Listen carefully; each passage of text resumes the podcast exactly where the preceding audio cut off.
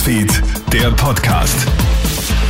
Schönen Abend aus der Kronhit Nachrichtenredaktion. Felix Jäger hier mit deinem News Update.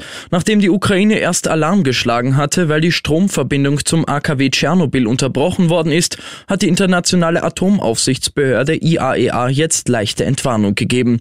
Wie die IAEA e mitteilt, habe die Ukraine die Behörden über den Stromausfall informiert. Aktuell sehe sie aber keine kritischen Auswirkungen auf die Sicherheit vor Ort. Das Gelände rund um das Atomkraftwerk in Tschernobyl ist ja von russischen Soldaten besetzt worden.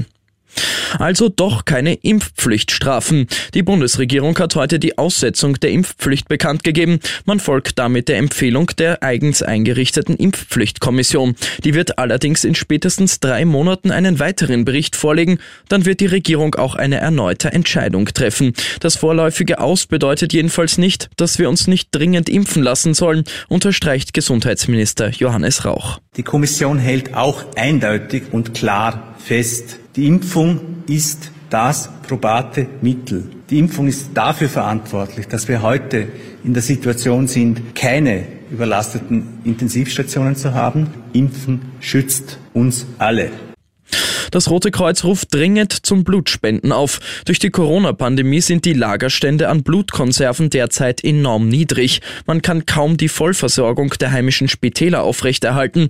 Doch jetzt kommt der schreckliche Krieg in der Ukraine noch hinzu und daher werden umso mehr Blutspender benötigt. Bundesrettungskommandant Gary Feutig. Wir wissen, dass wir derzeit nicht in der Lage wären, ein Ersuchen der Ukraine Blutkonserven zu liefern. Das könnten wir nicht erfüllen und daher rufen wir auf und laden alle gesunden Erwachsenen ein, zu uns in die zentrale Blutspenden zu kommen, damit wir vorbereitet sind auf ein mögliches Szenario, das sich hier entwickelt.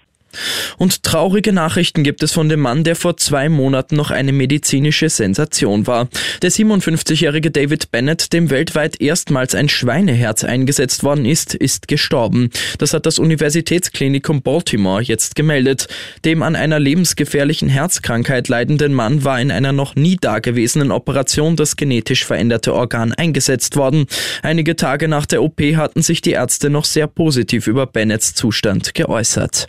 Ich wünsche dir noch einen schönen Abend. Krone Hits, Newsfeed, der Podcast.